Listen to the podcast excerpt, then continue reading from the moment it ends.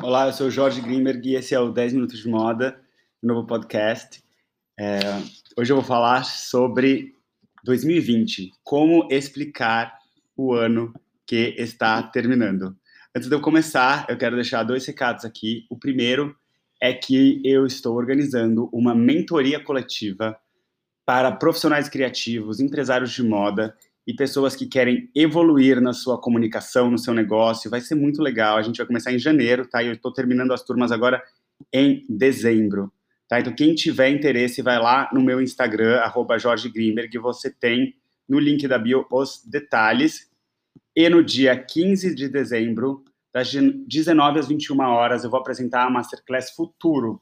É uma mega aula de pesquisa de tendências, comportamentos futuros e todo o impacto que a gente vai sentir em 2021 com o objetivo de nos ajudar a planejar o ano que vem. Vai ser muito legal. A primeira edição tinha mais de 100 pessoas e essa edição tá, vão ter 83 vagas de bolsistas. Então, se você por acaso está ouvindo isso, não pode pagar e quer ter acesso a um curso preparado com muito amor e carinho e muita informação, vai lá e se inscreve para a bolsa também no link da bio no meu Instagram.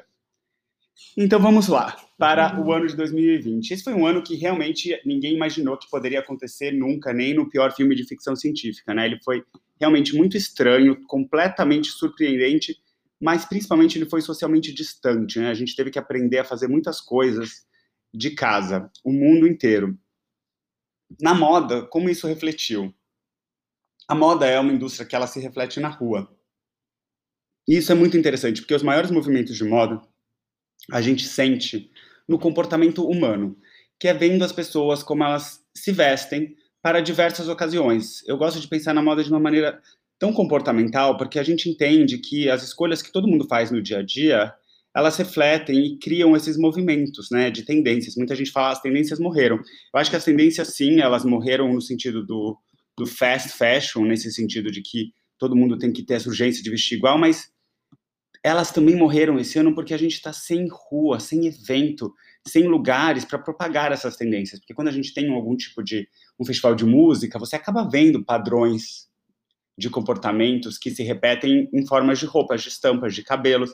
E aí formam as tendências que o varejo vai lá e copia e todo mundo faz a mesma coisa, tá? Então, é, uma das principais mudanças da moda foi a história dos Fashion Weeks em vídeo, que foi uma coisa global que aconteceu muito interessante. Então, mesmo que a moda já tinha fashion films, já tinha é, exercícios em vídeo, o vídeo se, sendo usado como o principal meio de comunicação para marcas divulgarem as suas coleções foi algo novo. Então, a gente viu experimentações de todos os tipos e foi fantástico acompanhar esse ano. Aqui em São Paulo, a gente teve a 25ª edição do São Paulo Fashion Week, e o Paulo Borges foi assim, ele é, ele é um cara que quem não conhece ele, ele realmente é o pai da moda brasileira. O que ele faz pelos estilistas e pela união da indústria é muito interessante. E no mundo inteiro a gente viu marcas experimentando de maneiras completamente diferentes. Então, a princípio, algumas marcas começaram a trabalhar com passarelas vazias, que a gente viu bastante, mas depois elas começaram a criar momentos diferentes. Então, eu vou citar dois aqui que me marcaram muito. Um foi o desfile da Prada, que ele foi feito em um espaço onde as modelos estavam rodeadas de umas câmeras. As câmeras elas eram cenários de todos os tipos e tamanhos, que elas simulavam como a gente está em casa, né? Que a gente sai da tela do, do computador, vai para a tela do celular, depois vai para o Netflix, essa nossa vida em telas. Então, a, a Miúcha Prada, que é a diretora criativa da Prada, ela tem uma força em captar o momento presente, e ela fez isso de uma maneira brilhante, seguida de um perguntas e respostas. Ela foi a primeira coleção da Prada com Raf Simons, que é um dos maiores criadores da atualidade, com ela assumindo a co-direção criativa, e eles é, receberam perguntas por e-mail de consumidores do mundo inteiro. Se você tá, eu, eu tenho, eu recebo newsletter da Prada no e-mail, né? Então eles mandaram um e-mail. Você gostaria de mandar perguntas? E aí eles responderam perguntas aleatórias escolhidas pelo seu time, tipo um PowerPoint assim no palco. Foi assim uma experimentação tão maluca, e aí eu falo muito sobre entrar na conversa. A marca tem que entrar na conversa, e tem tantas maneiras. E essa foi uma maneira muito genial, para dar uma marca muito pensante, foi muito legal de ver. E aí, um outro desfile que eu quero citar, que eu acho legal, foi o desfile da Balenciaga, Primavera-Verão 2021. Eles pegaram esse momento de cidades vazias, assim, esse mistério que todo mundo tava, e esse medo, e colocaram modelos à noite andando sozinhos. Os modelos eles não se cruzavam.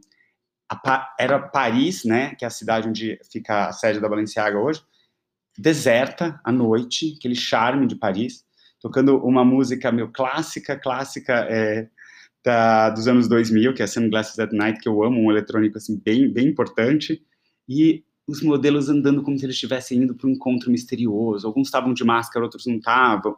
E eles não se cruzavam, eles meio que se transformavam em um no outro.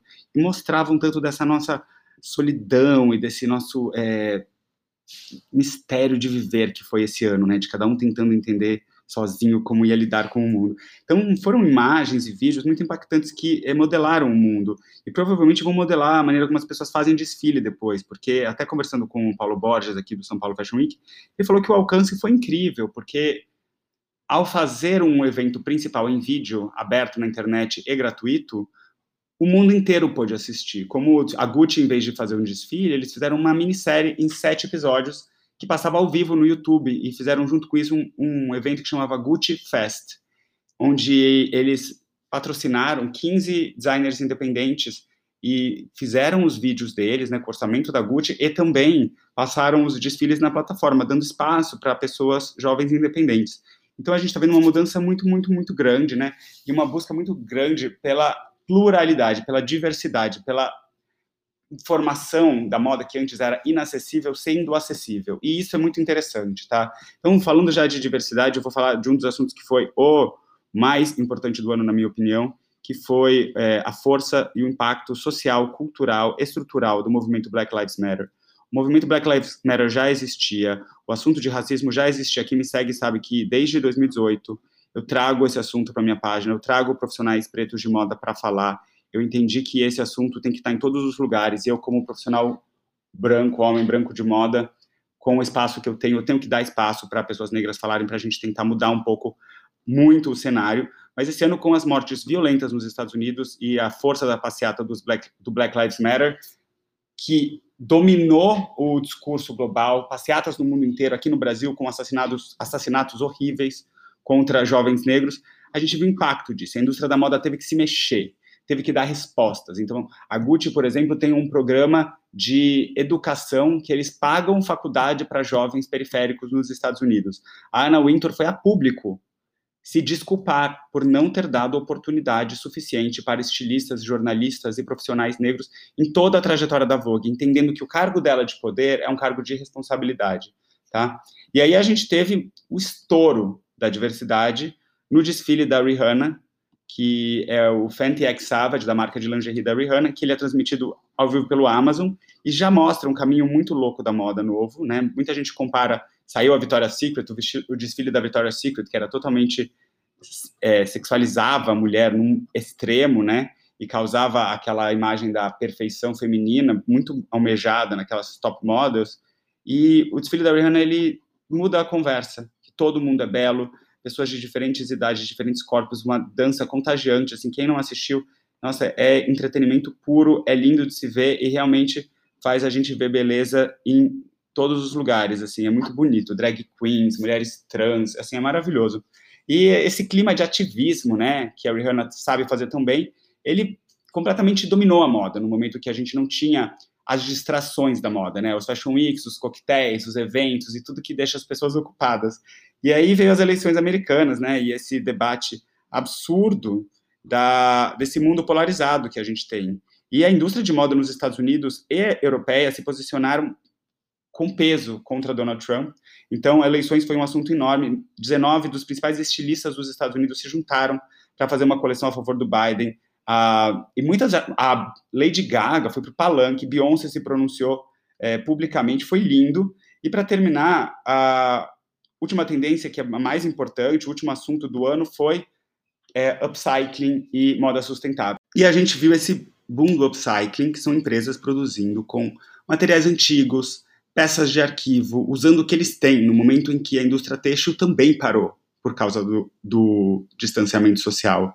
Então, todo mundo, quando voltou a produzir, lá para setembro, mais ou menos, não tinham materiais. Então, as pessoas começaram a ser muito criativas e realmente a sustentabilidade foi imposta. Então, esse ano foi um ano que todas as estruturas mudaram e viraram, porque todas as distrações da moda, aqueles grandes shows e tudo que talvez distraía as pessoas de fazerem o que realmente deveria ter sido feito, foi feito, foi um ano de virada. Eu espero que essas viradas sejam permanentes e que quando essa pandemia termine, a gente não volte para os mesmos problemas. É isso, espero que vocês tenham gostado. Um beijo e até o próximo.